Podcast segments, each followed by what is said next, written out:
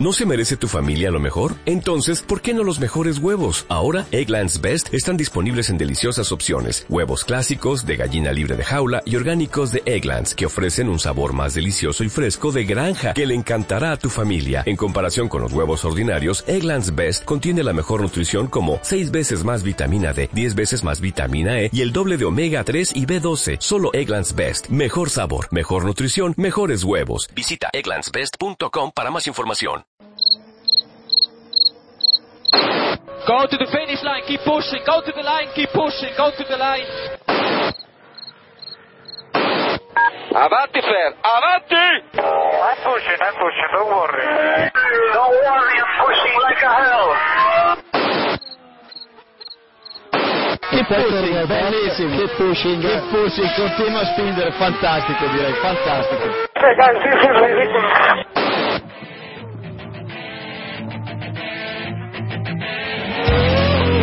Comienza Keep Pushing, tu podcast de Fórmula 1.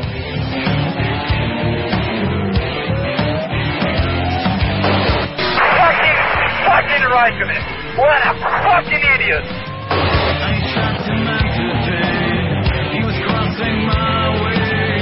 So give me a full power then. Just let me alone, I know what to do.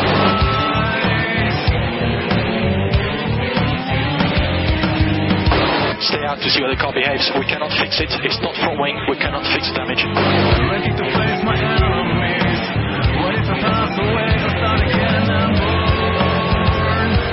I think you have to leave a space. All the time you have to leave a space.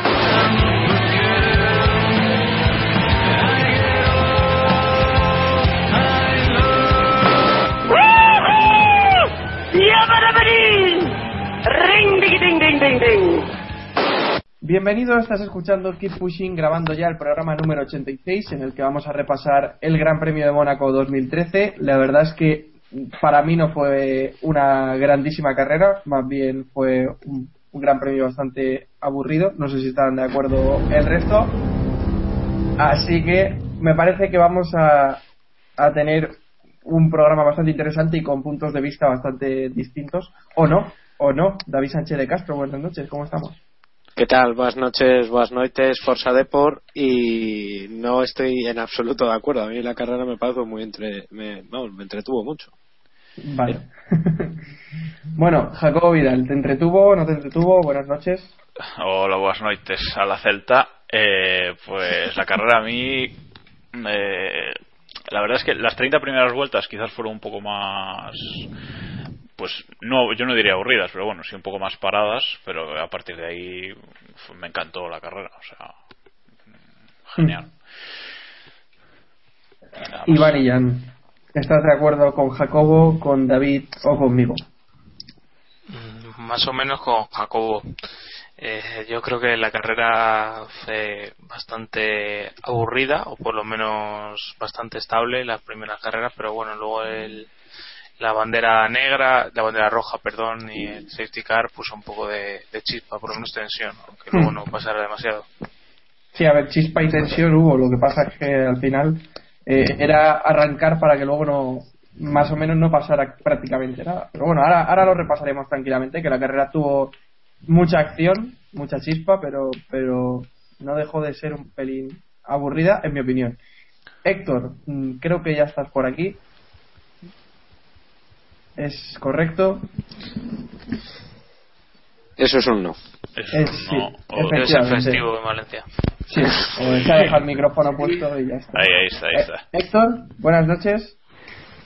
Eh, yo la carrera la vi en realidad aburrida, como, como carrera aburrida, pero como espectáculo genial, ¿no? Eh, tuvimos un poco de todo, pero eso sí, eh, la carrera, estrategias, eh, velocidad, no hubo, no hubo prácticamente nada. Ah, pero a ver, Mónaco es un poquito así siempre, ¿no? Pero claro, ¿qué queremos? Es que no. Lo que pasa es que, claro, Mónaco tienes que esperar pues a que algo cambie radicalmente la carrera o alguien haga un adelantamiento a lo loco o algo así. Si no, es una carrera estable normalmente. Lo que pasa es que nos sigue gustando.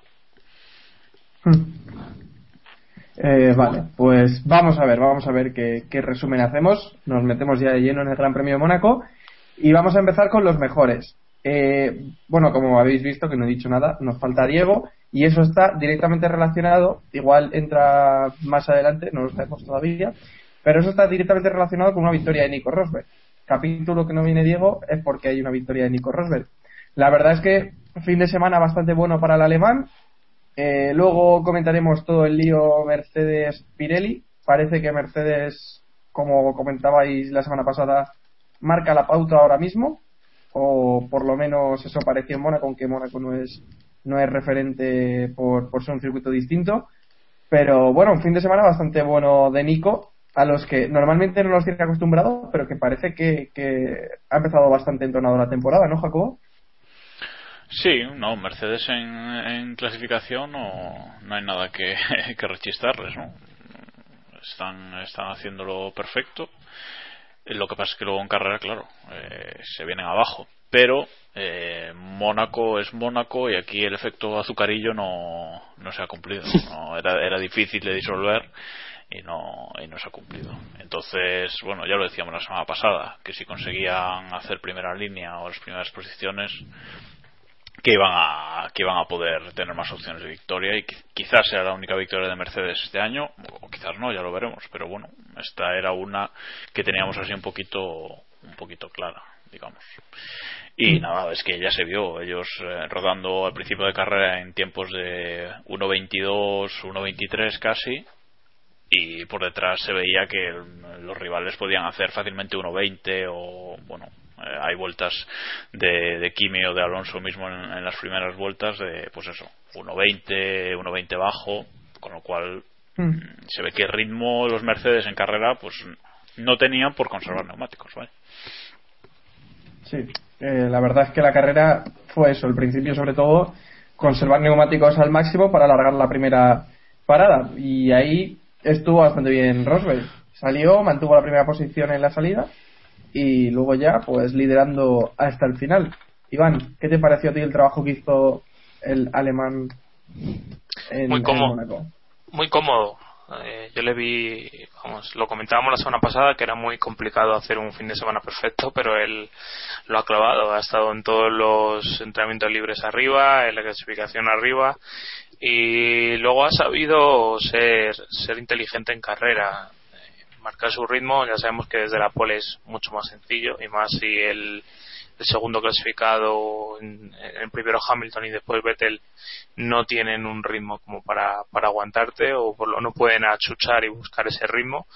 Así que perfecto, no, no hay que ponerle ningún pero y ahora queda eh, la lástima de esas primeras carreras en las que tuvo fallos mecánicos que a lo mejor le ha apartado de estar más arriba del campeonato. Eh, Héctor, ¿a ti qué te pareció? Que pedías paso con insistencia. Yo es que antes de nada quería felicitar a, Jacobo porque hizo un decente, eh, una decente sección de la meteo de Héctor. Diciendo que y, llovió. por una vez estuvieron informados los, los oyentes ¿no? sobre la meteo. Correcto. Y no, eh, sobre la carrera de, de Robert, pues bueno, eh, supo gestionar, buena carrera, pero es, eh, desde la pole es todo mucho más fácil. Ahora yo me pregunto lo que hará a partir de ahora Mercedes que, bueno, ya tienen su victoria y tal vez ya decidan centrarse directamente en 2014, que parece que es un poco lo que buscaban, lograr este resultado y ya eh, pasar un poco de, este campeonato. No sé cómo lo veis. Hmm. Pues, hombre, yo creo que si tienen opciones y sobre todo ahora que, que parece que pueden entender mejor los Pirelli o pueden explotarlos mejor el rendimiento, no creo que tiren el campeonato. No, lo que pasa es que el mundial lo tiene muy difícil. O sea, vale que solo Hombre, llevamos. Lo tiene difícil, pero. A ver, llevamos seis, seis carreras, quedan 13 todavía, pero. A ver, por ejemplo, mm. Hamilton está cuarto, que tiene 62 puntos por 107 de Vettel, y Rosberg sigue por detrás de Hamilton, ¿sabes? Tiene 47. Yo creo que es. Y ya es momento, ahora a final de este mes, eh, de empezar a pensar en 2014 más. O sea que, bueno, yo creo que que se van a conformar con seguir haciendo poles y poco más. No... Sí, o las, las dos siguientes carreras están arriba, recortan puntos o, o lo tiran. o se tiran. sobre todo porque va a depender más de que Vettel tenga un abandono además de que de su rendimiento real, ¿sabes? Porque Vettel, quieras que no, con los con los abandonos, bueno, los abandonos de, de Fernando, las malas carreras de Fernando y, y la, el desastre de Kimi de este fin de semana, pues se ha distanciado bastante con, el, con el resto. Hmm. Y David, que eres el único que nos quedaba por opinar del asunto. Eh, bueno, eh, lo de Mercedes este fin de semana a mí me ha, me ha sorprendido bastante porque yo no esperaba que, que dominaran de esta manera, sobre todo en, en, ritmo de carrera, porque la verdad es que en tandas largas, más bien en los libres, eh, me sorprendió que se mantuvieran a un ritmo muy alto. Quizá los Lotus, por lo menos el viernes, parecía que iban un poquito más fuertes, insisto, en tandas largas, pero, pero la verdad es que en carrera a mí no me, no me decepcionaron tanto como parecía. No fueron un trenecito absoluto y, lamentable como, como yo esperaba que sí, que sí fueran, ¿no? Y, y en cuanto a Rosberg en sí, eh, impecable. No, no se puede decir otra cosa. Muy merecida su victoria. La verdad es que posiblemente sea la más merecida de, de las tres que lleva. Y, en fin, y a ver si puede, a ver si puede mantenerse. Yo creo que no.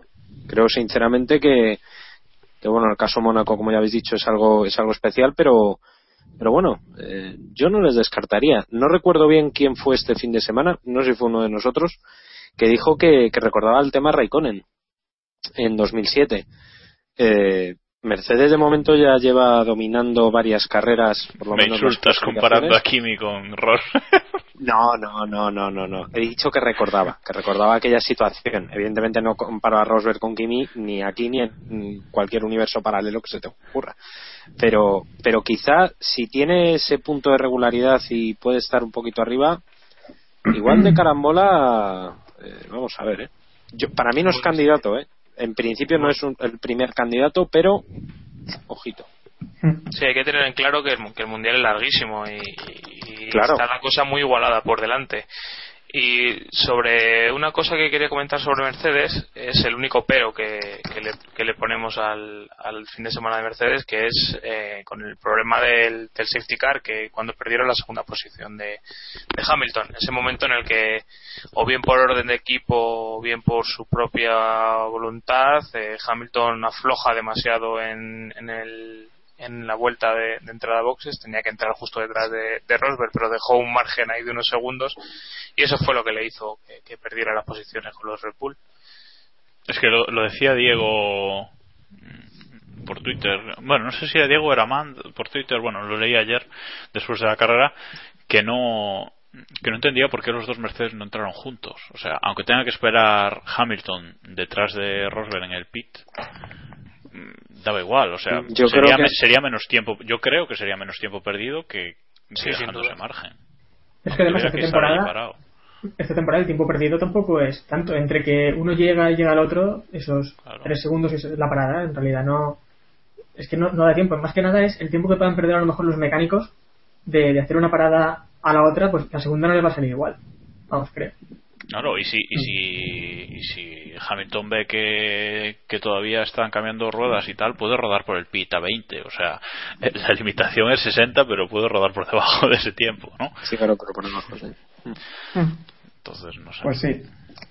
Quizás podían haber estado los dos luchando por un, no, por yo, un doble. Para, para, acabar con Rosberg, si queréis, yo una cosita solo. Eh, mm. A destacar de él, porque yo al principio de carrera, cuando estaba Hamilton detrás, pensé que pues Hamilton igual podía estar haciendo un poco de tapón y Rosberg por eso llevaba ese margen de segundo y, me, segundo y medio, dos segundos por delante.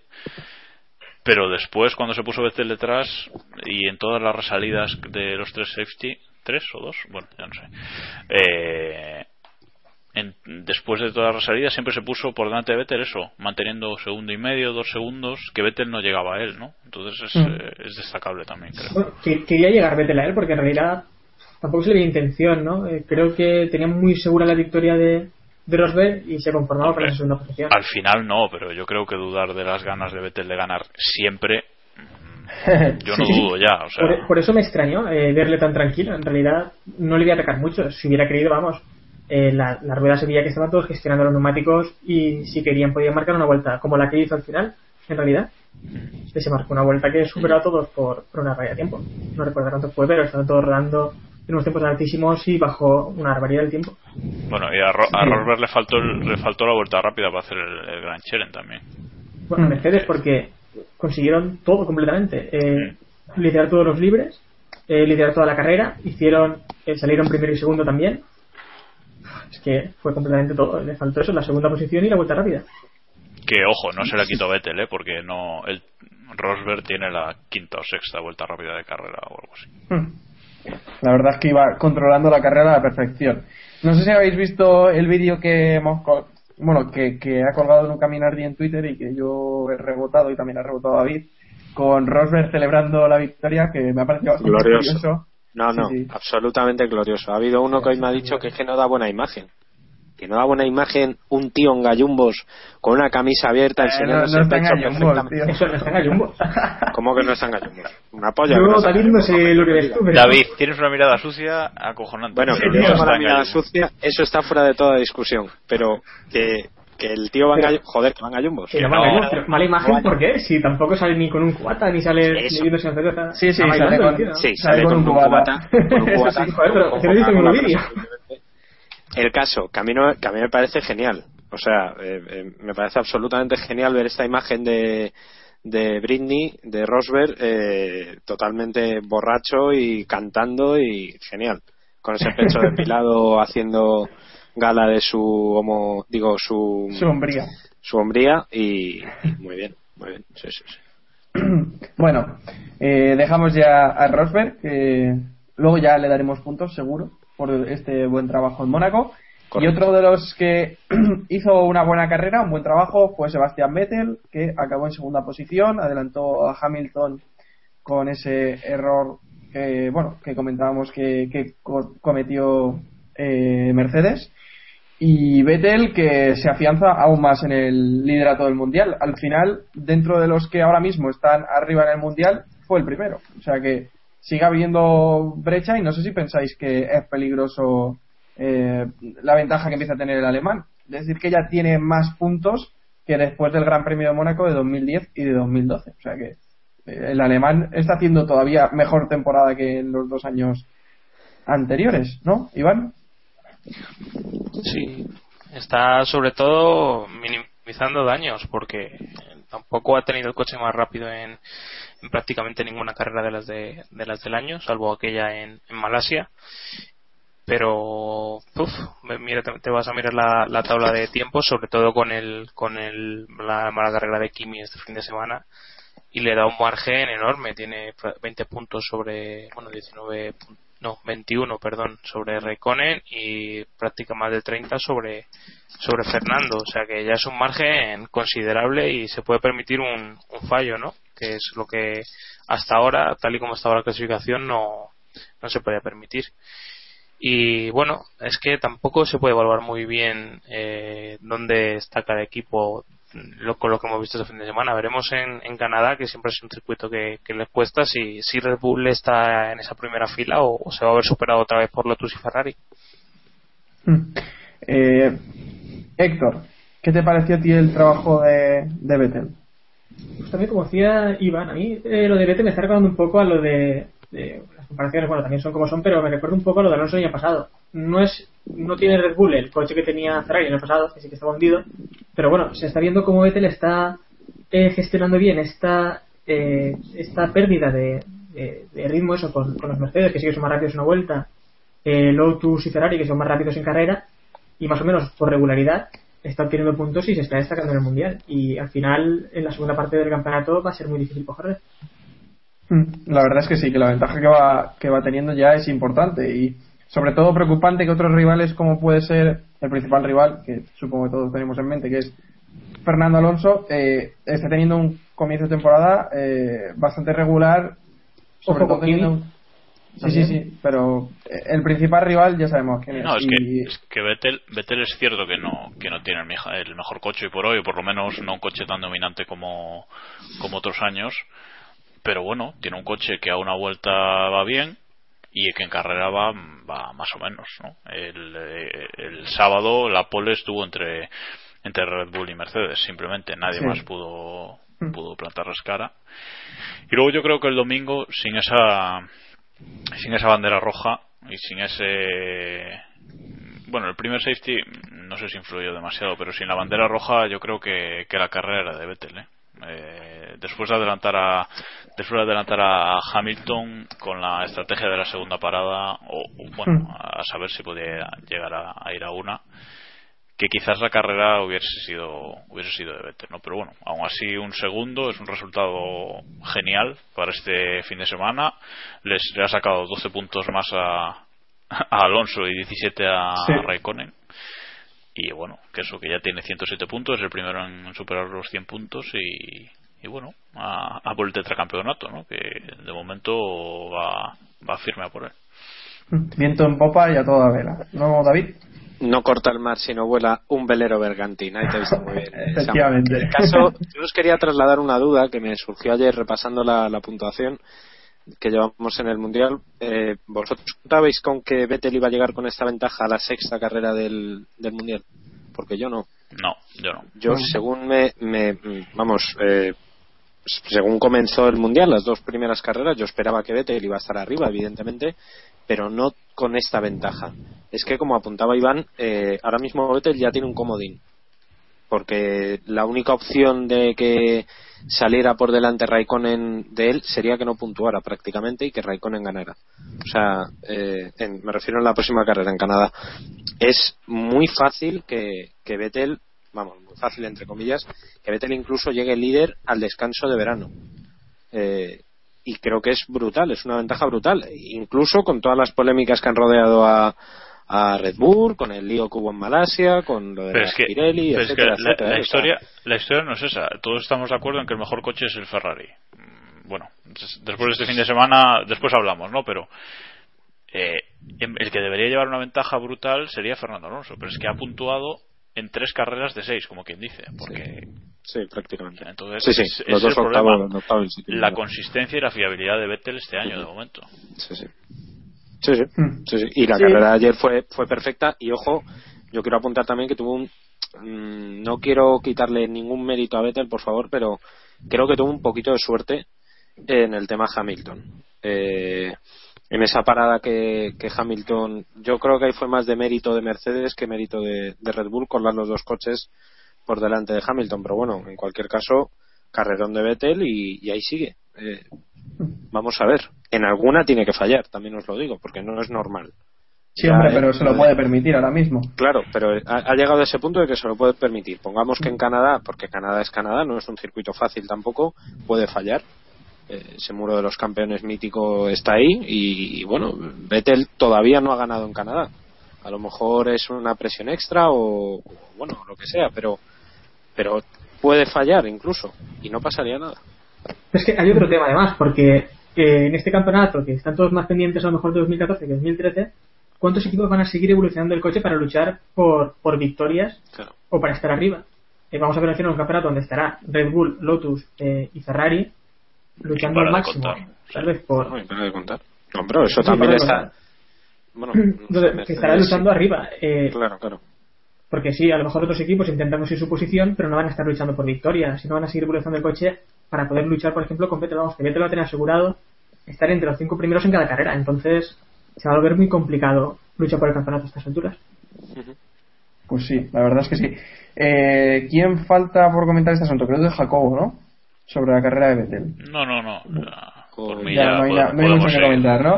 No, no, vale. que genial. O sea, que, que muy bien. Sí, sí. Muy bien sí. gestionada, vaya. Y sobre lo que comentábamos, eh, sobre el tema del desarrollo y demás, es que como Red Bull de con la tecla con los neumáticos y, y demás, podemos tener un final de temporada bastante cómodo para Vettel. Hombre, en algún momento tendrá que, que reaccionar yo creo que Ferrari y Alonso, pero, pero de momento mm, el campeonato de Vettel es impoluto, más puntos que en 2010 y en 2012, en años en los que fue campeón, así que me parece a mí que... Sí, la, la sensación es opuesta ¿no? a la del año pasado, completamente. Sí, totalmente, totalmente opuesta. Pero bueno, y dejamos a un alemán para irnos a otro alemán. Eh, triplete alemán en los mejores hoy. Adrián Sutil, que la verdad es que parece que, se conoce las calles de Mónaco al dedillo, y es así, imagino. Eh, y la verdad es que hizo una carrera también muy buena. Fue, fue el mejor Force India, quinta posición. Acabó por delante de Alonso, de Baton y pues de Raikkonen también, a pesar del problema que tuvo Raikkonen al final. La verdad es que Sutil siempre suele rendir en, en Mónaco y, y este año no, no fue menos, ¿no? David, Sutil. Ahí te he visto. Eh, Sutil normalmente rinde muy bien en Mónaco y en este caso ha rendido muy bien en la pista de Mónaco, que no siempre es lo mismo. Eh, y la verdad es que increíble. Yo, los adelantamientos que hizo en el mismo punto prácticamente a, a Baton y a, y a Alonso, eh, dice mucho de él. Eh, fueron adelantamientos sinceramente muy buenos y demuestra una vez más que, que bueno, que igual no es tan tan tan tan malo, solamente es malo, pero no tan tan malo como, como muchos pensábamos. Sí, es que David, te lo he Eh, dicho siempre, que, que no, Sutil es un piloto muy irregular. No, no, no, no. El carrismo ahora de subirse a, a- no, sutil no. Se puede escuchar desde el primer capítulo de como- es lo que es. No, pero bueno, pero que de todas formas, bueno, que ha hecho una buena carrera, demuestra una vez más que el Force India es quizá, no sé si estáis de acuerdo, pero quizá es el mejor coche de la zona media, o por, por lo menos sí, está siendo el mejor equipo de la zona media y están muy bien. E incluso yo no les descartaría para un posible podio en una carrera loca. mm, Pongamos no sé Pero mucho. pero, Pero muy loca. ¿eh? bueno, eh, en el loca, momento eh. eh, una carrera muy loca, o yo que sé, loca, hablando de sutil. Pues, bien. Fisichella, por ejemplo. El caso. Mm, Bueno, no sé si a física, pero, pero la verdad es que muy bien. Bueno, Yo- aquí el fin de semana está lleno de dudas. Sí, no, muchas, muchas. Pero, pero bueno, eh, muy bien, sin más, eh, no sé. Todavía Baton debe estar buscando por dónde le pasó y Alonso Y dice que Alonso se también. No sé si Alonso se apartó tanto como él dice que se apartó. Yo creo que Sutil le comió la tostada, eh, vamos, sin, sin paliativos. Vamos, cla- y- claro que no podía cerrar. Ya, ya una vez en el punto que estaba ya era imposible cerrar Claro, claro. el paso. Sí. Es que- No, yo creo que le comió el sitio sin. No, le pudiera hacer mucho. Bueno, eh, sobre Sutil, eh, estábamos comentando que, que siempre se crece en Mónaco y que no es tan mal piloto como, como a veces criticamos, ¿no, Jacobo? No, bueno, no, yo esa afirmación no, no, la, no la afirmo, Vale. pero sí que es cierto que Sutil, que Sutil en Mónaco casi siempre casi siempre va bien. ¿no? El- y lo, lo que hay que destacar, ya lo ha dicho casi todo David, pero a destacar es que Force India se aleja dos puntitos más de McLaren, aunque parezca mentira. Después de seis carreras, Force India sigue por delante de, de McLaren en el Mundial, ¿no? Ahora ya son siete puntos por encima. Y es que es, es el quinto equipo ahora mismo ahora mismo en el Mundial. Entonces, Pues sí, la verdad es que sí. Iván, ¿algo que apuntar sobre Sutil? Nada, como defensor de Sutil del podcast, que ya me dices tú. eh, como que no dice nada. Por eso, eh, nada, que venía teniendo muy mala suerte en las últimas carreras y que me alegro de que, de que por fin le haya tocado la, la de cal o la de arena, no sé cómo es exactamente el refrán. No seré yo Pero- quien te corrija porque tampoco lo sé, o sea que- y que simplemente comentar que me alegra que se premie la valentía en, en Mónaco. Te puede salir mal como le salió mal a Checo, pero bueno, si te la juegas y te atreves, pues mira, eso eso está bien. Otros que en otros años ya se, se arriesgarán sabiendo sabiendo que puede salir bien, ¿no? Pues sí, eh, hablabas de Checo Pérez, que se ha ganado esta semana a pulso estar en el purgatorio de Keep Pushing. Eh, sí, efectivamente. Un Eh, poquito ¿cómo- mariachi esa música quizás. ¿no? Sí, la verdad es que un poco mexicana, sí. Eh, ¿Cómo valoráis la carrera de Pérez? Por un lado, agresivo, trajo acción a pista y, puso interés, pero por otro lado, quizás hubo momentos en los que se pasó de agresividad y le podía haber caído alguna sanción, sobre todo porque hoy estaba repasando la carrera y en las primeras vueltas se salta la chicane, luego al final se la vuelve, se la vuelve a saltar. Eh, al final hay que arriesgar, pero también hay que buscar el hay que saber hasta qué punto se puede arriesgar y yo creo que Pérez ayer sobrepasó en algunas ocasiones la línea. Héctor, ¿tú estás de acuerdo o al contrario crees que Pérez lo hizo a la perfección ayer? Pues estoy también un poco dividido, porque es que a veces pedimos emoción, pedimos espectáculo, y luego cuando alguien se atreve y la lía, pues le criticamos, ¿no? Eh, ayer Pérez, pues fue eh, lo que le pedía en, en McLaren, ¿no? Que fuera más agresivo. Eh, también es verdad que el equipo ha dicho que, simplemente su objetivo es conseguir una victoria. Así que parece que saben que van a llegar al final a superar, imagino, a Force India. Eh, no pueden tampoco, creo, aspirar a mucho más. y van a intentar eso, pues hacer resultados eh, buenos como puedan y ya llegará a lo mejor la victoria. Eh, ya veremos. Yo la verdad es que lo dudo. Y Sergio Pérez, pues en el incidente de Alonso, sí que creo que, que Alonso tenía algo de espacio ahí eh, y tenía que dar de vuelta la posición. El que me pareció sí muy criminal es el de, el de Raikkonen. No sé los demás cómo lo veis, pero a mí me parece que, que se pasó. eh, muy optimista. Era imposible meterse ahí. Yo llevo desde ayer, después de la carrera, discutiendo con, bueno, discutiendo es un decir, dialogando con David Plaza sobre lo de, sobre el adelantamiento de, de Pérez a Kimi, bueno, intento de adelantamiento de Pérez a Kimi, y yo le digo, digo lo mismo que, que le digo a él.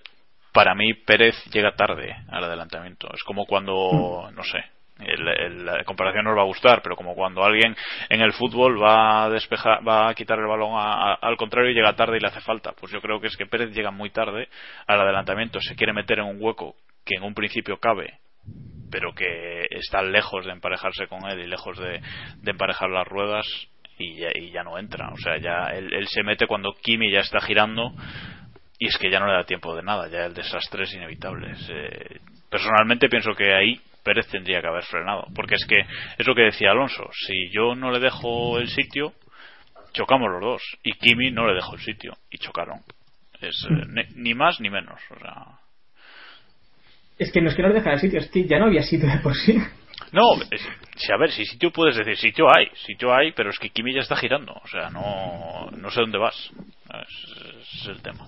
Que también decir que Kimi eh, ya avisaba una- unas vueltas antes en otro intento, eh, ya avisaba por radio, no sé cómo dijo, este tío me quiere ordenar la carrera o algo así. Este idiota. idiota. Este idiota, es verdad, este idiota me quiere ordenar la carrera. que con, tras la carrera, que con dijo- respecto a eso, ojo, con respecto a eso, hoy eh, Buller ha dicho que lo de idiota, que es una palabra muy amable con respecto a lo que en realidad dijo después. ¿no? Y tras la carrera, eh, Kimi también dijo que tal vez había que dar una bofetada para, para que Un aprendiese. puñetazo. ¿no? Igual que, vamos, una hostia, dicho en cristiano Román Paladino. Sí, sí, sí. Desde luego, eh, creo que, que en esta carrera, si algo hizo bien Pérez, fue no dejar indiferente a nadie. Eso lo hizo a la perfección. Y Alonso también dijo al final de la carrera que, que había habido tres buenas noticias en la carrera y que una de ellas era que Pérez había acabado en las rascas, si no me equivoco. A ver, yo, eh, a riesgo de que me llaméis oso, que me lo podéis llamar, eh, Mm. yo creo que ayer Pérez se, se le fue un poquito de las manos. Sí, yo creo que también. Está bien la valentía hasta cierto punto. Pero, eh, bueno, lo de Alonso, yo creo que quizá, bueno, podríamos discutirlo. Lo de Kimi es indiscutible que, que Pérez eh, se vino arriba y se creyó que todo el monte se orégano. Entiendo la reacción de Kimi totalmente, incluso la comparto. Y, y sinceramente, el abandono me parece una buena cura de humildad. Eh, quizá Pérez me recordó un poco a. Ya parece muy lejano, pero vamos, me parecía un piloto de GP2. Eh, Hmm. no, sé, no sé hasta qué punto él era consciente de que abandonar en, en Mónaco, en una carrera en la que a poco bien que lo hagas, o, o bueno, si tienes un poco de suerte y lo haces bien, puedes conseguir muchos puntos, y ahora mismo no están en, en McLaren para especular, eh, podría haberlo hecho muy bien. Yo creo, sinceramente, que se pasó. Porque el adelantamiento a Baton, bueno, evidentemente Baton no se iba a El pegar su adelantamiento a. Baton fue genial, hombre. Eso Y no, fue no que sí, es que sí, que sí. indiscutible. Eso, eso no, no tiene, no tiene, vamos, no hay, no hay parangón para, para discutirle, pero los otros dos quizá, bueno, fueron un pelín optimistas, sobre todo el de Kimi que, que evidentemente no, no tenía sitio. O sea, yo veía a que- Kimi en el- la segunda acción, en la primera, en la, en la segunda acción yo no le, no le digo, vamos, para mí Kimi no tiene culpa de nada y el accidente para mí es culpa completa de Pérez. Sí, como, Es como que- está diciendo De David, acuerdo. ya, no me lo sabes como siempre. Dale, dale, Héctor. Gracias. Que como decía eh, David, eh, estoy de acuerdo con lo que dijeron Raikkonen y Alonso, pero defiendo lo que hizo Pérez. Porque la verdad es que nos dio un poco de espectáculo. Ya está, entre dos aguas, el de, el de Sí, estoy de acuerdo con lo que dijeron, El porque sí que es verdad que ecuánime, bueno. el ecuánime. No, estoy de acuerdo con lo que dijeron, eh, sobre todo Raikkonen, porque eh, lo, lo de Metro no vaciaron, pero lo de dejar las cosas un poco claras, sí, porque en realidad, bueno, ellos están jugando por el Mundial y tiene, tiene razón en, en quejarse, pero también defiendo a Pérez porque nos da espectáculo. Eh, sin él hubiera sido la carrera. Ya Sí, un que aburrimiento sí, en realidad. por- Yo por iba- ese lado vale, pero Yo iba a decir que él fue un poco como el que abrió la veda, ¿no? Del espectáculo. Porque fue como que después también Chilton se vino arriba y unos cuantos, Hamilton incluso se vino arriba con Weber, o sea que... Grosjean, sí, Gro- Bueno, sí, Grosjean se vino arriba literalmente. Literalmente. Eh, pero, Desde luego. pero no, lo, lo que pasa es que yo aplaudo su, su atrevimiento, ¿no? Su, su, pues esas ganas de, de adelantar. su testosterona. Pero Pues, sí es cierto que después se emocionó demasiado y se le fue se le fue de las manos. O sea, aplaudo su impulso inicial, pero luego se le fue se le fue de las manos, creo. Y, Sí, sí. y también decir una cosilla que al final, cuando abandona, su objetivo, o sea, el equipo le dijo que entrara en boxes, pero como Baton no estaba adelantando por fuera, por dentro de la curva, perdón, no pudo girar para entrar a boxes y tuvo que, que quedarse en la escapatoria. Imagináis, imagináis que gira la liga con Baton, bueno, ahí se lía parda porque Baton ya venía también un poquito caliente. Estuvo a punto, ¿eh? eh que prácticamente se tocaron, estuvieron ahí. Sí, sí. Baton venía ya también, mira, mira que es británico y la forma las guarda, pero Baton venía ya también calentito. Así que bueno, eh, ya hemos hablado bastante creo que sobre, sobre Pérez, sobre la carrera de Pérez que no nos dejó, como decía antes, indiferente a ninguno. Y nos vamos con los peores, que aquí me parece que, que vamos a tener tela también para cortar, sobre todo si empezamos hablando de Ferrari. La verdad es que es un fin de semana muy malo para Ferrari. Felipe Massa sufre dos accidentes eh, en el mismo sitio, el viernes y el domingo, en Santa Devota, ¿no? Eh, dos accidentes calcados, iguales, eh, en los que el monoplaza queda totalmente destrozado. eh, y la carrera de Alonso, yo estaba pensando esta tarde cómo, cómo valorar la carrera de Alonso y la verdad es que para mí una de las peores carreras que le recuerdo en años. Y, y es mucho decir porque la verdad es que normalmente alabamos el trabajo de Alonso, pero la verdad es que este fin de semana, y estoy diciendo muchas veces ya la verdad, eh, ha sido un- una carrera bastante bastante mala. Iván, que te oigo resoplar por el fondo. ¿Qué valoración No, de la carrera de Ferrari? Tampoco es eso.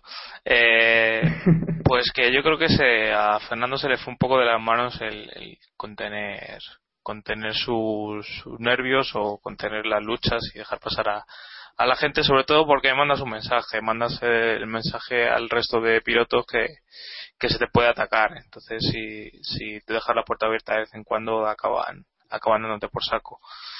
Y poco más, bueno, yo creo que es, es complicado medir, medir eso, medir dónde está el límite de, de, o sea, de ser benevolente o de ser tonto, por así decirlo.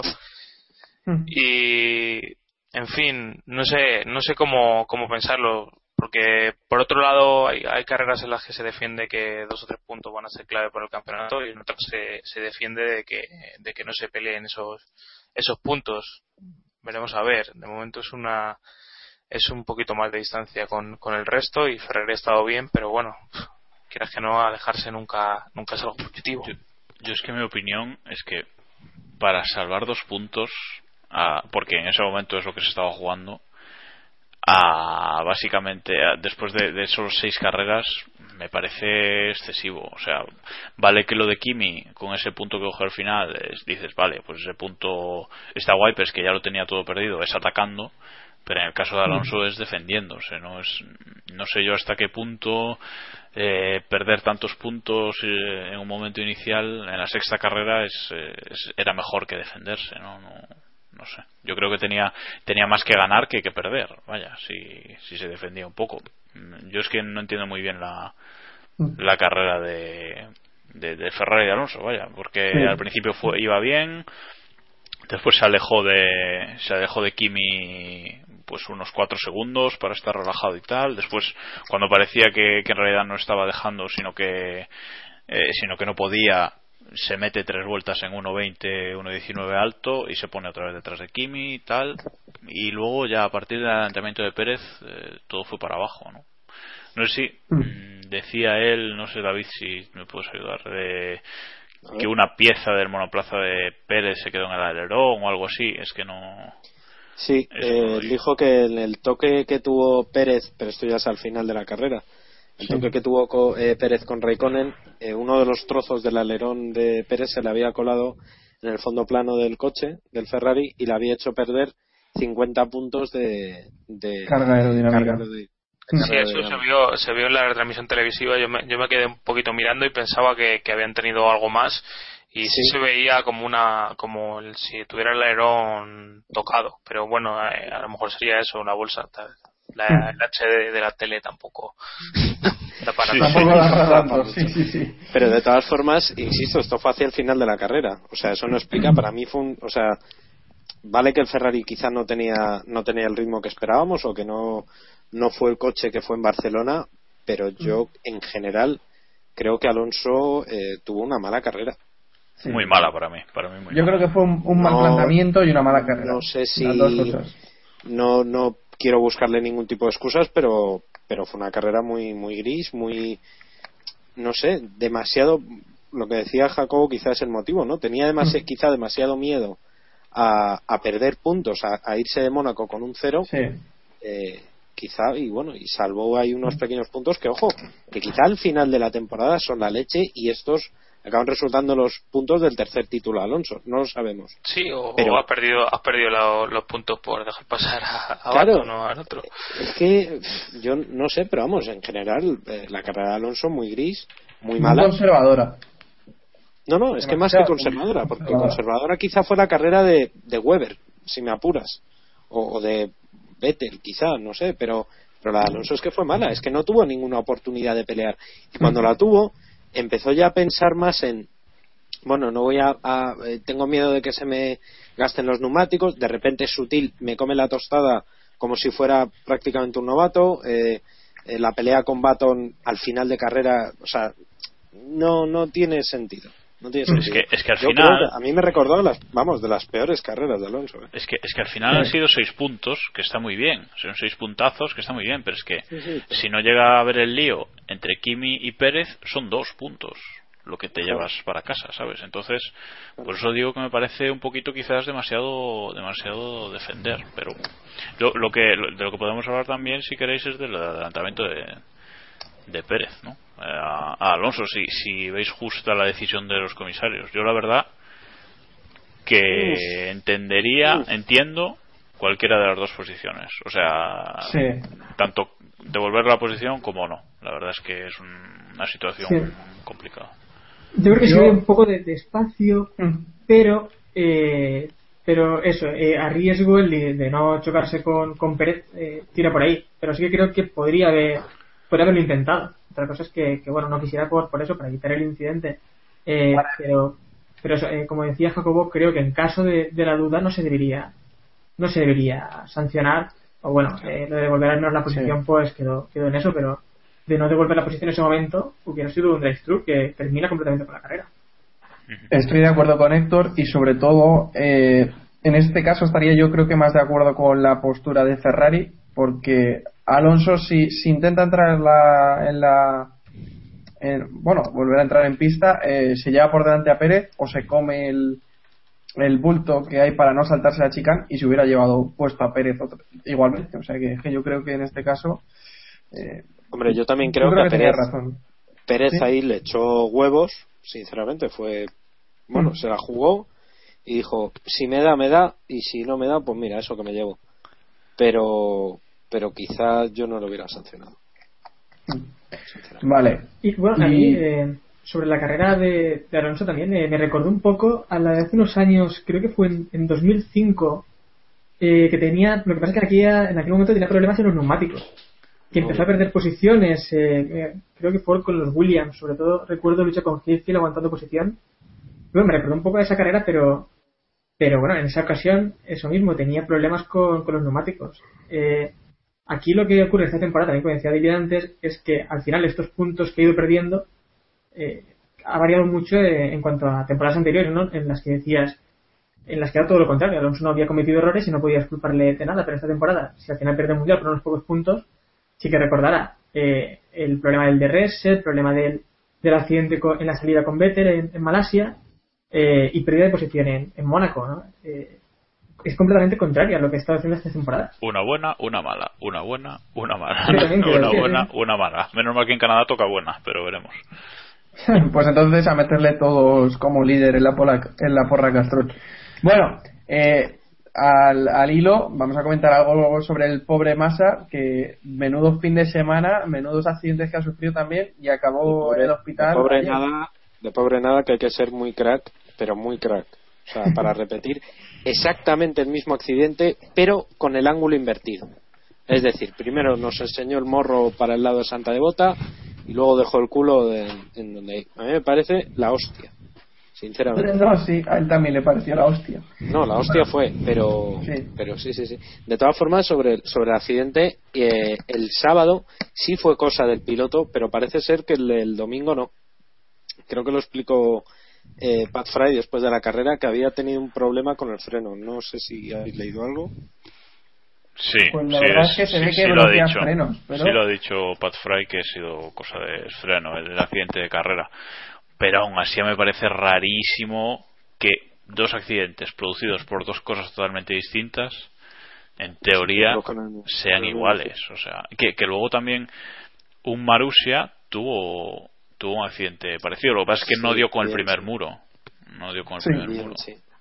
El de Bianchi yo creo que fue un poco distinto, pero, pero sí, sí, fue muy, fue muy similar. Pero vamos, el de Bianchi se coló en lo que es la entrada de la iglesia propiamente y, y el accidente de Massa fue ya hacia la salida, fue un poquito más adelante, pero vamos, muy similar, sí.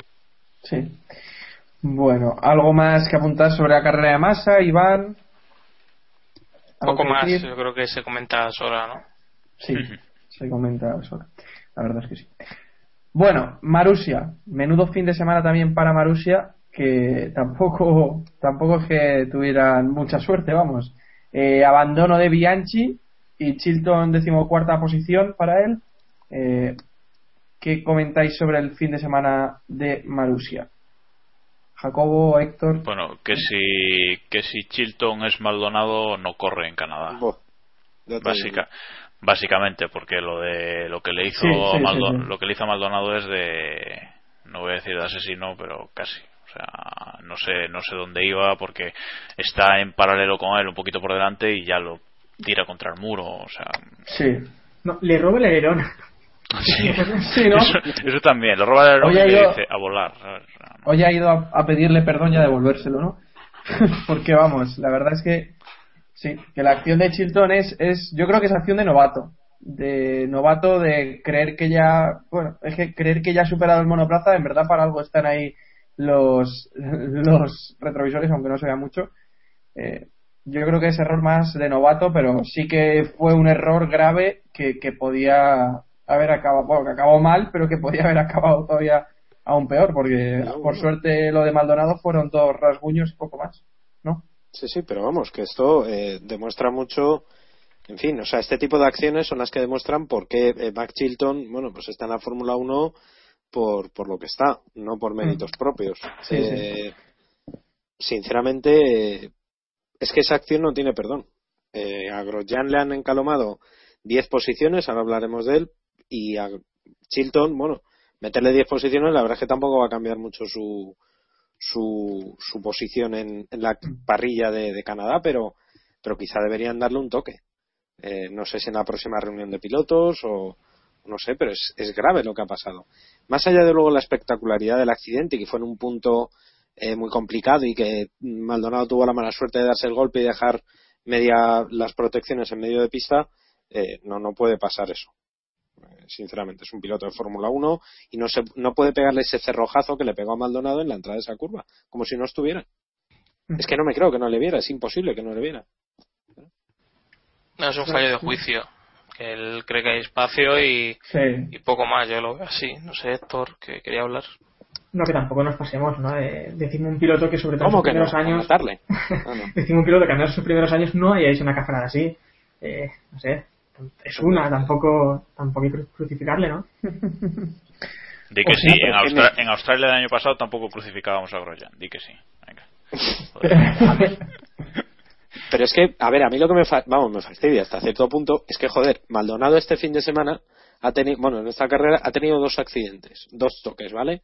Al principio fue con Garde en la entrada a Loebs, que le dio por detrás y el hombre no tenía culpa de nada.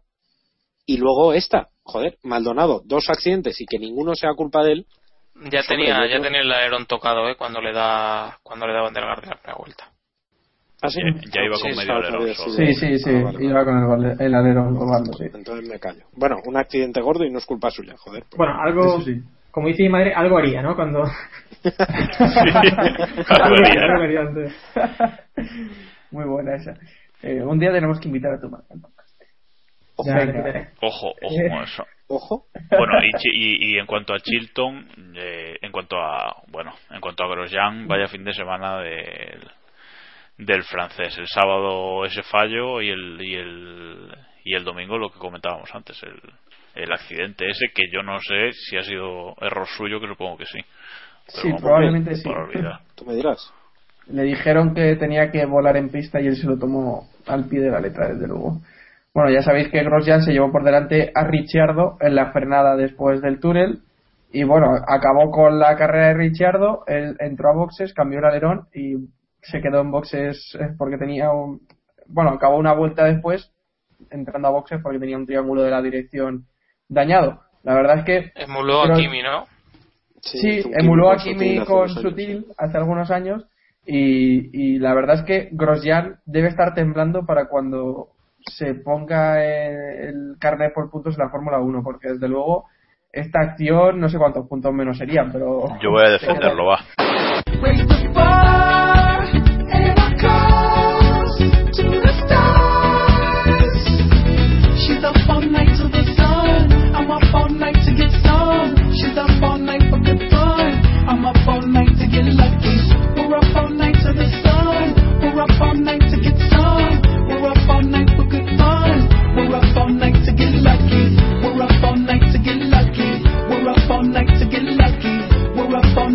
Difícil.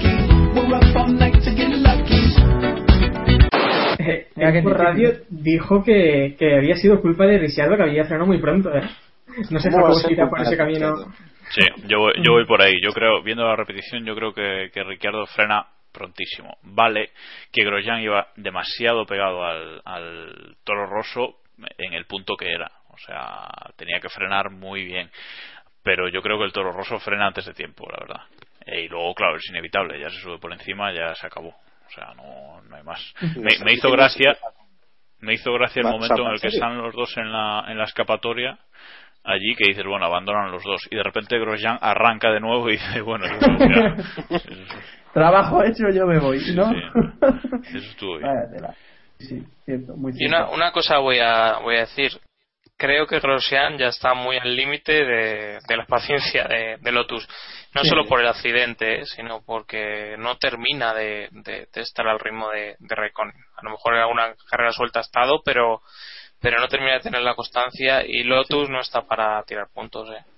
Mm. ni para tirar dinero porque según leía hoy eh, ha tenido tuvo la pe- pasada temporada pérdidas astronómicas ¿no?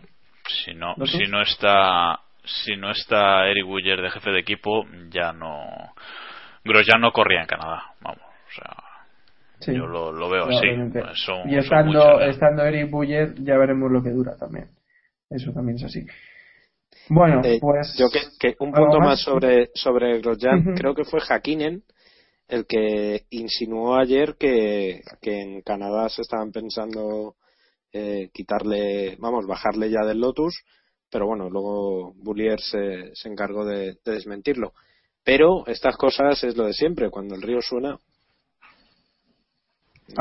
¿no? Por cierto, leo ahora por Twitter que el accidente de Massa ayer fue por culpa de la rotura de un elemento de la suspensión delantera izquierda. O sea que ahí queda aclarado. ¿Cuál de los dos? No lo sé. El del domingo, Eh, en teoría. el del, Claro. El del domingo, el del domingo, decía. el El del sábado domingo. fue cosa de fue cosa de masa Sí, sí, decía el del domingo, el del domingo, perdón. Que no lo había. Algo así comentó Davidson, yo creo, en, la, en Sky. en Sky Sí.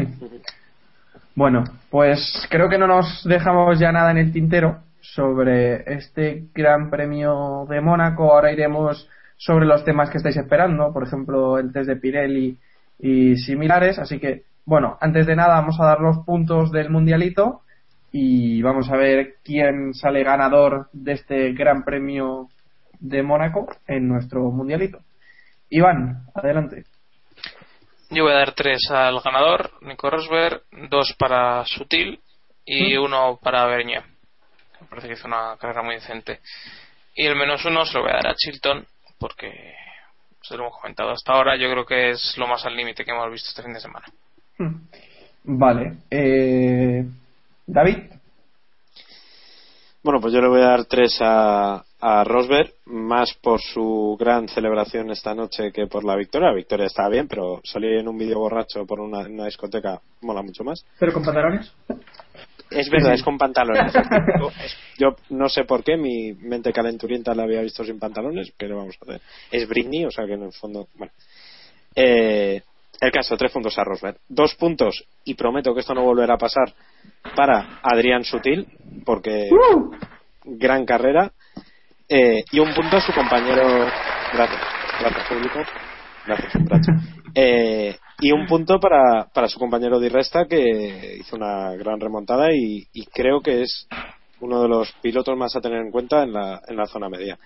Y en el menos uno tengo una seria duda, no sé si Pérez, por lo que hemos comentado, o Botas, por, la, por ser tan sumamente torpe de dejarse adelantar en la última vuelta porque pensaba que era, eh, que era un doblado. Sí, sí, sí, No eso sé, lo hemos comentado. sí. Creo que se lo, nah, sí, se lo voy a dar a Botas, porque como a Pérez ya le hemos matado un poco, a Botas. Por, porque hay que estar muy empanado, tío, para creer que eres un, un doblado y entonces dejarte adelantar por, por Raikkonen. Eh, Es que son como son los dos finlandeses. Pues, No, ya, ya, ya, pero macho, claro, claro. un poquito de. Por favor. Bueno, eh, Iván ya ha dado sus puntos, así que Casi. Eh, voy a darle tres puntos a Rosberg, eh, dos puntos a Sutil y el punto eh, se lo voy a dar a Pérez por, por alegrar un poco la carrera. El menos uno, eh, hay, hay mucha gente, la verdad, para dárselo, pero creo que se lo voy a dar a, a Alonso porque, porque no habrá muchas oportunidades de dárselos, imagino. Y, y bueno, eh, lo de ayer, dejándose sobre todo adelantar por, por Sutil y cosas del estilo, no, eh, me extrañan. eh, lo podría ver de otro, de otro piloto, pero como siempre decimos, ¿no? Como esperamos mucho de Alonso, pues eh, hizo una mala carrera ayer. Vale. ¿Jacobo? Pues a ver, yo le voy a dar tres puntos a Rosberg por, bueno, fin de semana que ha hecho casi perfecto. Le voy a dar dos a Sutil por ser el tercer equipo en esta carrera. Y, le voy a dar uno a Van der Garde porque no nos hemos acordado de él antes, pero bueno, el sábado hizo una gran clasificación, se metió en Q2 y bueno, luego en carrera tampoco lo hizo mal. Si llega a haber algún abandono más, ah, hubo un punto de la carrera antes del último safety que, que parecía que podía dar la sorpresa. ¿no? Y el menos uno se lo doy a, Alonso porque no es que no entiendo su carrera, la segunda mitad de carrera no des- desde la desde la bandera roja no, no entendí su carrera. Vaya. La verdad es que el menos uno es bastante merecido para Alonso. Pero voy con mis puntos, que serían tres para Rosberg, dos para Vettel, uno para Sutil y menos uno para Grosjean. Yo se lo voy a dar el menos uno a Grosjean. Y Diego nos ha dejado sus puntos. Son, ¿Va en serio? no, ¿Son estos que están apuntados? Está en, el, está en el email, si quieres te los leo, que están más Vale, vale, pues léemelos. Digo, no puede ser que le haya dado tres puntos a Raikkonen, pero bueno. Sí, sí, sí, sí, sí, señor. Mira, Sí, a ver, los puntos, los puntos de Diego, Es que es lamentable. los- escucha, los puntos de Diego son tres a Kimi por el cerrojazo, dos a la rubia porque hizo un fin de semana muy bueno, acá Rosberg, y uno a Pérez por ponerle la salsa a la carrera. Y el menos uno se los da como complemento cómico taurino por el arte de repetir dos veces la misma piña a Felipe Massa. Pues entonces sí que son los que estaban apuntados aquí en el guion. Pues que me parece increíble lo de Sí, Raikkonen. es que no me lo creía, por eso te he preguntado. ¿Sabes lo que Podría- podríamos hacer a partir del próximo? Eh, entre todos anul- anular el de anular los votos de alguien. Eh, Una vuelta de tuerca. Vamos a valorarlo, vamos a El menos valorarlo. uno está fijo para Raikkonen, ¿no? No, lo que podemos hacer es no permitir que Diego le dé tres puntos a Raikkonen. Que Diego a partir de ahora no puede puntuar a Raikkonen. Cuando lo estés escuchando eh, lo sabrás. No puedes puntuar a Raikkonen a partir de, de ahora. Y si no, crearemos otra categoría para, Para restarle los puntos a Raikkonen. Correcto. Así que ahí queda el apunte. Diego no va a volver a puntuar a Kimi Raikkonen. Bueno, vámonos a repasar lo que fue un lamentable, eh, una lamentable semana para los miembros del podcast en la Liga Castro de Keep Pushing. Para Y los, allegadas. eh, Miembros sí, y ya- allegados, porque miembros por ya motivos llegadas obvios. porque la líder de la competición Descalabro que, La era- lideresa. la La líder lideresa. Sí, sí, sí. La, La- lideresa. Bueno eh, María Carbajo que li- lideraba la competición ha caído nada más y nada menos que nueve puestos después de hacer caso a David Sánchez de Castro en Que su no me hizo caso, pero sí, mira, bueno, me voy a callar. Os podría contar anécdota de cómo fue, nueve puntos cómo, cómo hizo la puntuación esta mujer de la porra Castrol este fin de semana, pero no lo voy a hacer. Os digo evitarlo. Os digo que teníamos comunión, o sea, que no os digo más cómo fue. Ah, el vale, vale, Bueno, bueno. Bueno, yo eh, eh, he amortiguado la caída, solo he caído cuatro puestos. Creo que sí, creo que he sido el que más ha sumado. 21 puntos y eso que repetí la apuesta de Barcelona, ¿eh? No la cambié porque no tuve tiempo. Pues yo he perdido 23 puestos. No sé si alguien ha perdido más que yo, pero yo he sido Muy ricos. Yo he perdido 15. Yo he perdido 15, sí, sí, sí. Oye, estoy O sea, lo repasando mío está más complicado que lo del Mallorca, no te digo más. Mazda ha subido 25 puestos con 33 puntos, o sea que, imagina.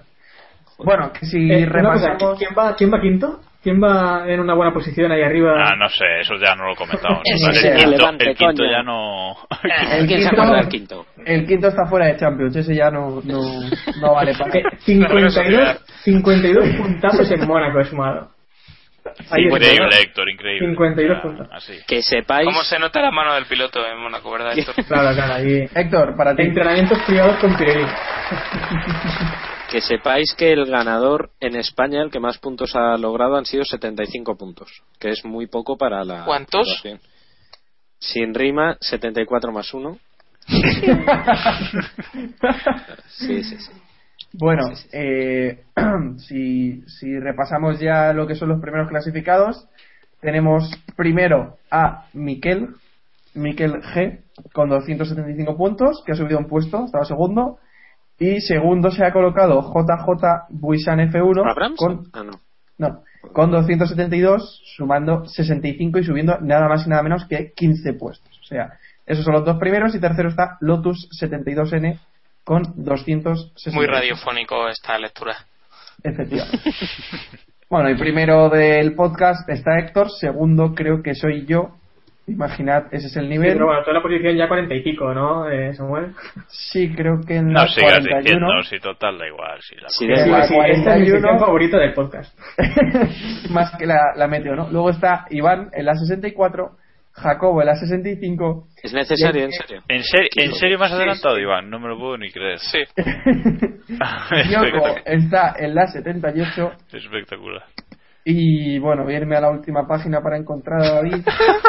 Estoy en la última página, a ver qué dice. En la última página. Posición, posición número 93, cayendo 5 posiciones. David Sánchez de Castro, solo superado por aquellos que no participan en, la No está en la última página, está en la contraportada, ¿eh? No, no, está en la antepenúltima. sí, sí. Ah, listo, que sois un Bueno. Venga, vámonos. Vuelta a- rápida, Felipe Massa. La, la de David. Sí, amigos. Sí, sí, sí, sí. Es que me confundí. Eso tiene explicación. Ya, Quería ya, cambiar. ya. No, no, en serio.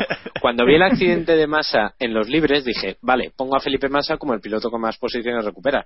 El, a ver, la lógica es, es irrefutable, porque dije, no sale la clasificación, ya está, recupera. El problema es que se me fue el ratón y puse también lo de la vuelta. Sí, sí. La Sí, me caí en una lancha, sí, sí, venga, venga. Sí, sí, Fue sí. mi perro que se mordió, me mordió. David, lo típico, fue un hacker y ya está.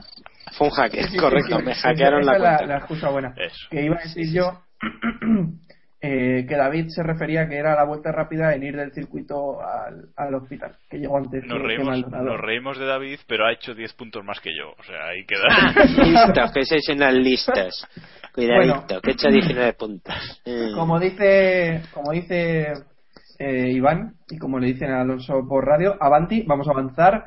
Eh, vamos a la actualidad que esta semana viene cargadita y me imagino, me imagino que, que va a haber mucho que hablar y vamos a empezar con el tema, con el tema candente, con el tema que está calentito y es el test de Mercedes y Pirelli eh, que realizaron supuestamente, bueno, supuestamente no, porque No, no. hemos visto No, fotos, hemos escuchado el sonido del monoplaza, o sea que de supuesto ya se lo quitamos. El test de Mercedes y Pirelli en el circuito de Cataluña, en Montmeló, eh, mil kilómetros para probar los compuestos.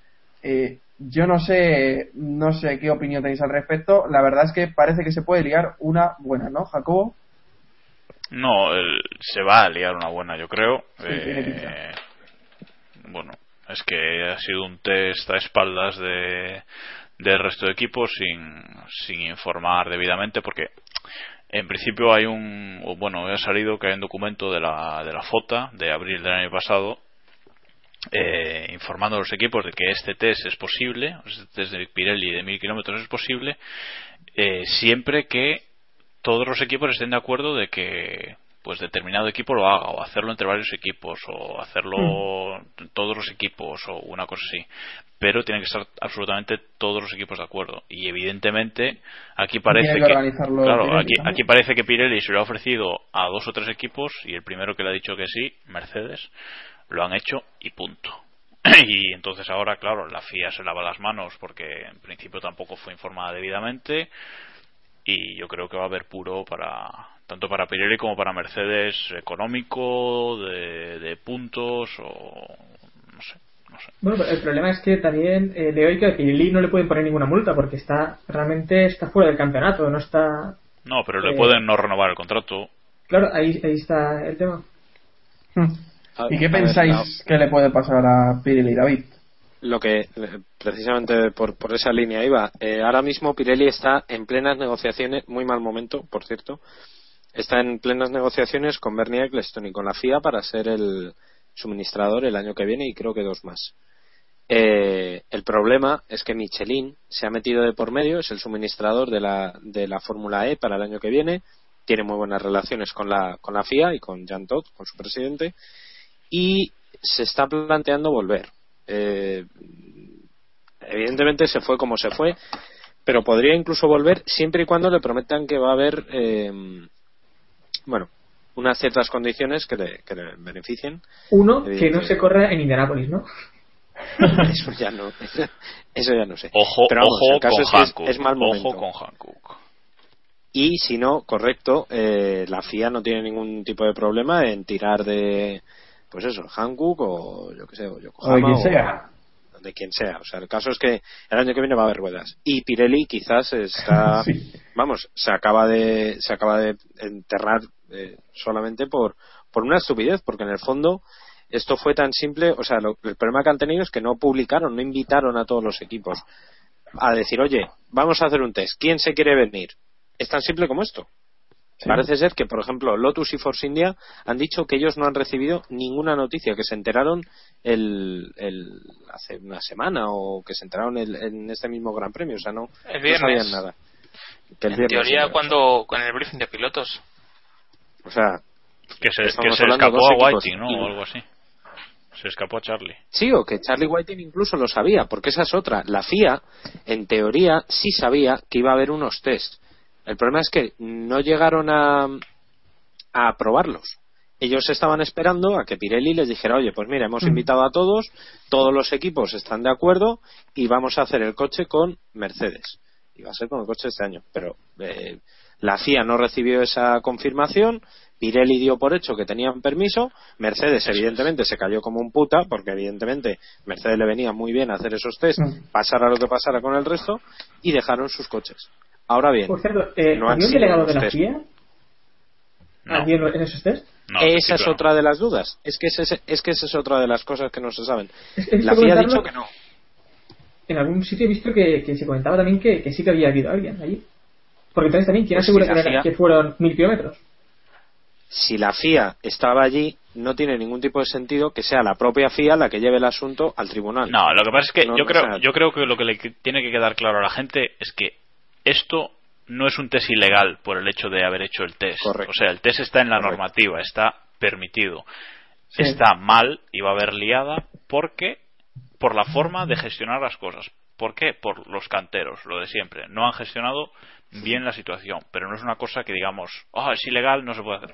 No, está ahí con sus peros, sus procedimientos y su, y su forma de y su forma de hacerlo. Punto. No hay más. Y ahora yo creo que sí va a haber liada y que le van a quitar puntos a Mercedes. A Pirelli, Sí, es, creo. a Pirelli es lo que decís. Eh, poco le pueden hacer salvo no renovar el contrato. Ya está. Y luego Sí, y ponerle quizás una multa económica, Pirelli también, y ya está.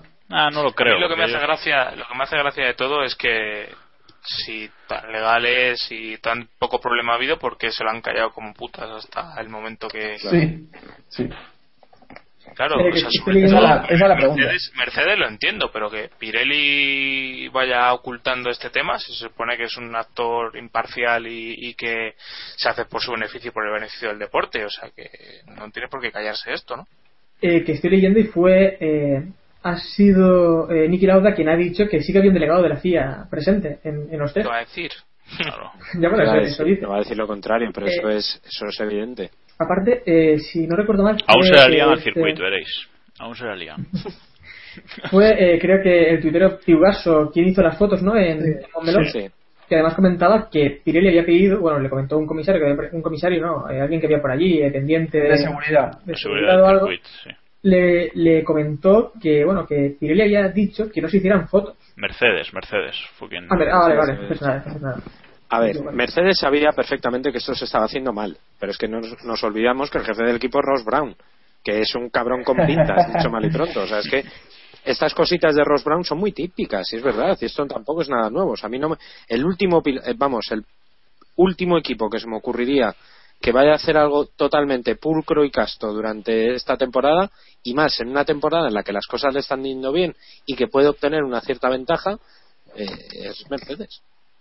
Es evidente. Ross Brown se ha callado. Evidentemente él también fue muy listo ayer cuando dijo, vamos a ver, estos entrenamientos no han sido secretos. ¿O qué pasa? ¿Que el resto de equipos no se daban cuenta que yo no recogía?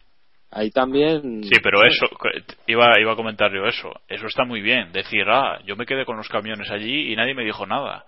Y digo, vale, pero es que todo el mundo podía pensar que era un filming day. Ya está, punto, se acabó. O Claro. sea, es que yo ahora, hoy, cuando leía eso de, cuando, cuando que, que volvía a salir a luz eso de Piugaso, las fotos esas, joder, me acuerdo, me acordé de que dije, pues sí, pues es cierto, me acordé de leérselo a él, a, a Piugaso, eh, Sí, el tema ese, que había un coche y tal, y pero vamos, yo en el momento le di importancia cero. O sea, se me pasó totalmente desapercibido porque dije, pues eso, será un filming day o cualquier historia. Sí, sí, eh, recuerdo que, que Bigfoot, Sí, eh, me, famosa mandó, prueba de Ferrari. Sí, Bigfoot me- me mandó un WhatsApp y me dijo, hay un, hay un monoplaza, un Fórmula 1 rodando en Montmeló. Y digo, bueno, no sé, ¿se habrá quedado algún equipo Claro, haciendo algún tipo de test? eh, algún tipo de filming day, como decías?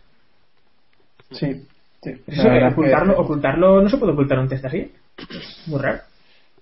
Es raro hacerlo, por lo menos. Sorprendente. Bueno, el caso es que, eh, por cerrar esto de tema, eh, la Sí. normativa establece, bueno, depende de lo que de- decida el tribunal de la FIA, incluso puede que no pase absolutamente nada porque llegue Jan Todd y También. diga que esto no se juzga y porque tiene potestad para ello y que la cosa se quede como está.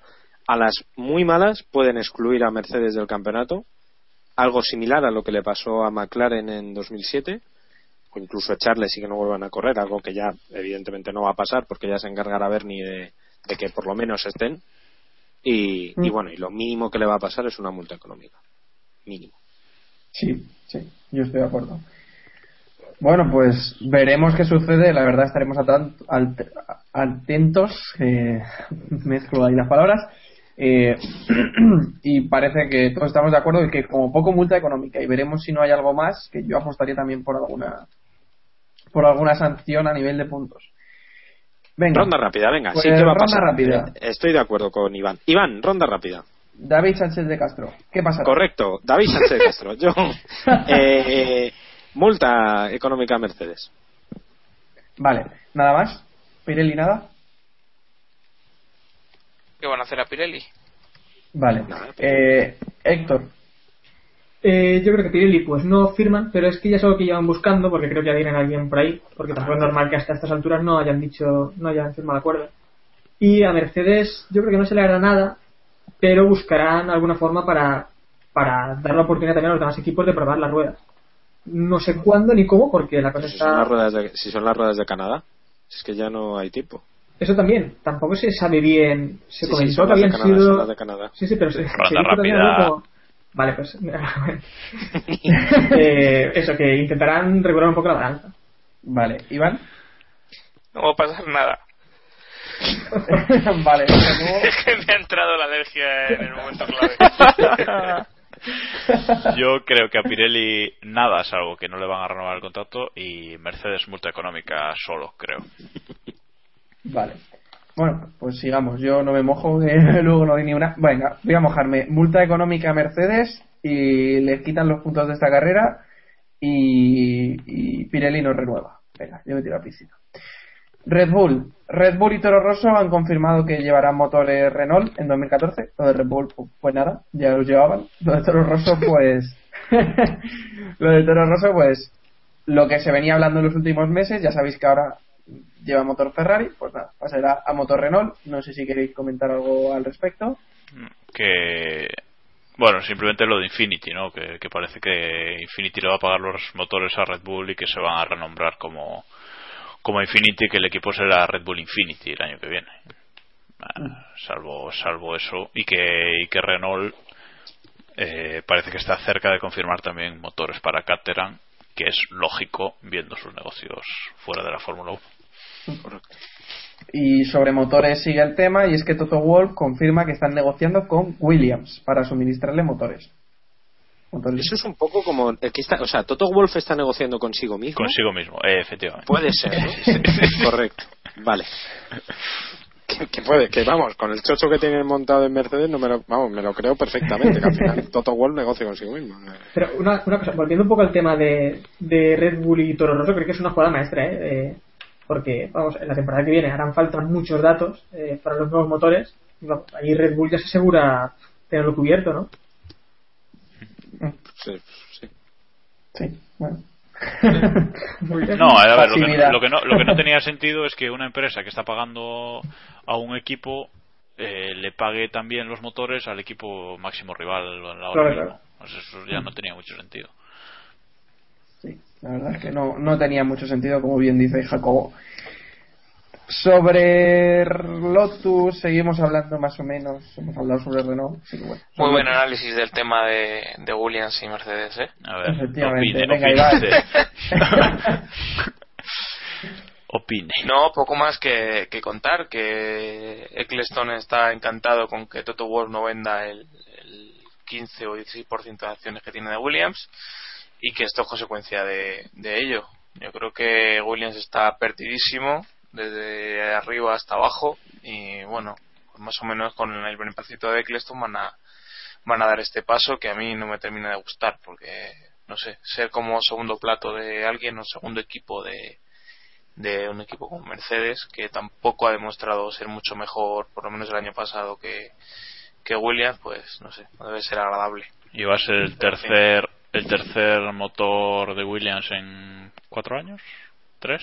sí y dicen que y dicen que viene Honda para 2015 o sea que bueno esto parece un poco Es que chiste. es lo del motor, si no hay estabilidad en el motor, ya Sí. difícil. ¿eh? Es que, no hay- es que Williams no tiene estabilidad en nada. Lamentablemente, lo único estable es Maldonado. O sea que... pues, Bueno, y, que es y te rondaré por morena. naturaleza. Y te rondaré morena. es, es inestable por naturaleza Maldonado, así que que sea lo más estable es preocupante. Bueno, ahora sí, sobre Raikkonen. Dice que tiene dos opciones para 2014 y que una de ellas puede ser retirarse. La otra puede ser. Pregunta Ha sido muy gallego aquí, ¿eh? La, o sea, la opción es retirarse o no. Y hasta aquí podemos leer. No, es que esto fue buenísimo porque esto fue, esto ha salido en Mónaco. O sea, él hasta ahora, él todo el rato decía que tenía dos opciones para 2014. Tenía dos opciones, tenía dos opciones. Y en Mónaco llega y dice, pero una de ellas puede ser retirarme. Y digo, vale, pues, que te. Jodido troll. O sea, Tela, mucha tela. La verdad es que eh, imagino que por parte de Lotus encantados de que Raikkonen pueda continuar, pero teniendo en cuenta que Weber, opinión personal, no va a seguir en Red Bull el año que viene, ¿a quién sube? ¿Van a subir a Richardo o a, o a Bernier? ¿O le dan el Esto no a Raikkonen? ya. Sí, sí. ya. No, es, pero- es una... Ronda es rápida, paradigma venga, espacio-temporal, sí, márcate una ronda y, y rápida. una cosa, ¿irá a meter la Ferrari? Lo comentamos. no, no lo hemos hablado nunca, sí, podemos, como novedad. A Iván creo que le interesa el tema. Estará, Me tiene estará más en Ferrari en 2014, Iván. Eh, bueno. Eh, Raikkonen, Sí. ¿qué nos- ¿cuáles son sus dos... Ronda rápida. ¿Cuáles son las dos opciones para Raikkonen en 2014, David? Retirarse o no, ya te lo he dicho. Vale. Héctor, gracias por tanto, David. Héctor. Eh, no, renovar o, o sí, yo creo que tenga una oferta de, por parte de Red Bull, seguro. Vale. Iván, Red Bull y Lotus, yo creo que está bastante claro. Jacobo Vidal. Yo creo que solo tiene ¿Cuál? una opción que es fichar por Red Bull. Así de claro. Vale, Ahora, cada día que pasa estoy más convencido. Hasta ahora no estaba tanto, pero cada día que pasa estoy más convencido Vale. de que va a ir a, a Red Bull. Yo creo que tiene una opción de fichar por Red Bull o bien irse al pub eh, a tomarse whiskies. Bueno, eh, Bahrein, que parece que abrirá la temporada 2014 con un test de pretemporada en Abu Dhabi durante dos, do- bueno, dos semanas antes, no durante dos semanas, sino dos semanas antes.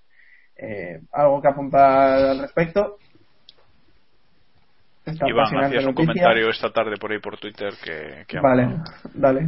sobre Debe ser un poco tostón para los currantes de la Fórmula 1 cambiar una horita de viaje a, a España por, por un viaje largo de, de varias semanas. Sí. Se están hablando de, de dos semanas en, en Abu Dhabi o en, o en Bahrein para, para la pretemporada, lo cual no lo sé. No sé, seguramente Pirelli y los equipos estén encantados, pero pero vamos, son otra otra carga más para los trabajadores y, para todo y para los gastos de, de los equipos, que parece que nos olvidamos, pero hay muchos equipos que no van tan sueltos de dinero como los grandes. Claro, claro. Si ya a algunos les cuesta llegar a los test de, de- en Barcelona, imaginar No, me, tener me que gusta. viajar hasta Abu Dhabi. me gusta porque la justificación que ponen para el test de, de Abu Dhabi es que como bueno, ahora no se hace el test de jóvenes pilotos en Abu Dhabi, pues como que hay que devolverle esa semana o dos semanas al, al circuito de Abu Dhabi de Fórmula 1. Para que vayan los aficionados. hombre. Sí, o sea, como, bueno, aficionados. Claro, es- Hola, esa es la ironía. esa es la ironía. A mí, a mí lo que, lo que más me fastidia es lo, es lo de Bahrein, primera carrera, sinceramente. No, no me gusta nada abrir el campeonato con ese circuito.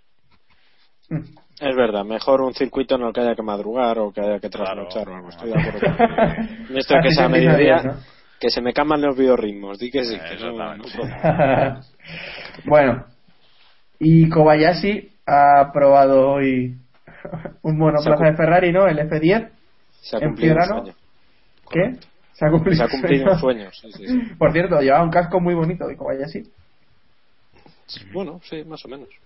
¿Alguien ha visto el casco? Ahora soy yo el único que se ha informado. No, no, yo lo he visto, el blanco, blanco y Vale, rojo. vale. O sea, no, Blanco Y por cierto, con todos los patrocinadores de Ferrari. ¿Esto acerca a Kobayashi a Ferrari? Por Es más- adentro, pero vale. Adentro, Claro. pero vamos. Bueno, vale, rojo es lo- quiero es decir que tuviera lo como- de toro roso. Eso sí que es Quiero decir como piloto oficial, amigos. Pero si ya lo es, del, del campeonato del mundo de Vale, resistencia. Piloto oficial de Ferrari. Como piloto oficial del equipo La Ferrari. escudería Fórmula 1, efectivamente. No, hombre, no. Bueno, no sé. va a hacer un evento mucho. con va a hacer un evento con, con Ferrari una exhibición y de ahí viene Sí, y de pero- ahí viene todo el rollo Ojo, no, no descartéis que si más se no me ha un por Twitter todo, todo el esfuerzo que he hecho para llevarle ahí, pero bueno, imagino que ya me enviará una carta más personal. Te enviará un casco yo no, firmado. yo no descarto que si Massa, Sí, por lo que sea, no puede no puede competir en alguna carrera, suba a Kobayashi, o sea, ¿sabes? Directamente. Vale. Eh, y Trulli dice que no echa de menos la Fórmula 1. ¿Dónde está Trulli? Está. Borracho. Vosotros Está echáis con de los vinos. con Rocco y Freddy haciendo haciendo vinos, ¿no? Claro. Y no es coña. No, no, va en serio. La pregunta es: ¿vosotros echáis de menos a Trulli? ¿Quién es Trulli? ¿Quién se acuerda de Trulli? El no. Trulitren. No, no, la verdad es que han ganado en Mónaco las mismas veces que Nico Rosberg ahí queda, ahí queda el dato. Ahí, está el el no todo el día Sí, sí. Primero en Keep Pushing. Todo el día.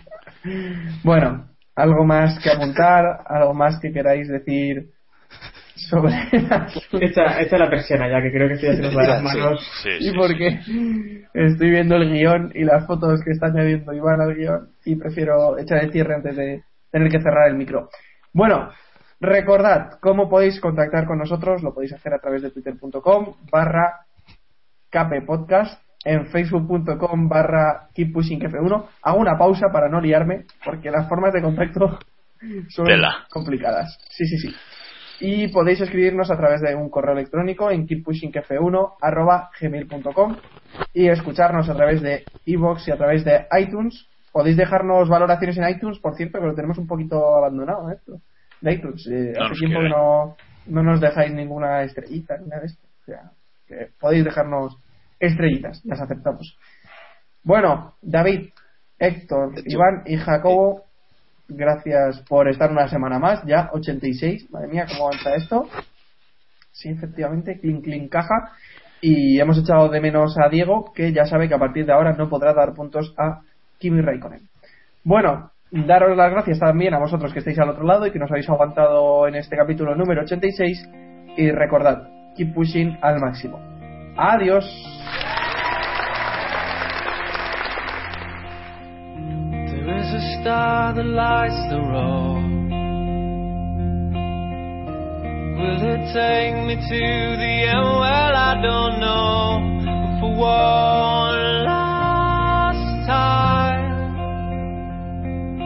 Take this ride just drive.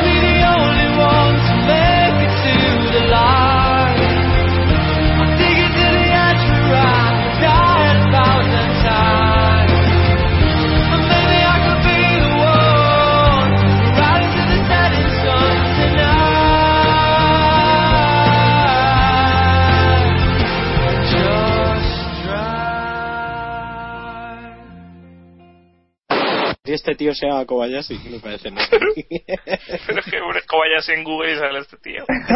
Y es igual, eh, ojo. Sí, no, sí, podemos volver a Es Kobayashi comiendo. Takeru Kobayashi. Su página web. Es un comedor competitivo. Por Dios, la página web. A ver, manda el link. Manda link. Tenía que haber puesto esta foto. ¿Eh? Joder, vaya tela. ¡Ay, la madre que me parió!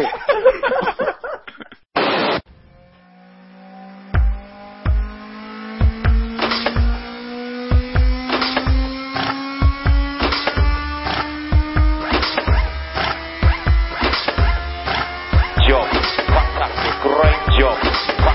Great job. Great job. Job. Fantastic, great job. Job, job.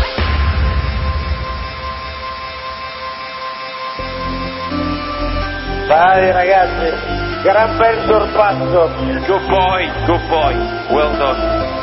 Great, great job. Well done, mate. Avanti, avanti, avanti.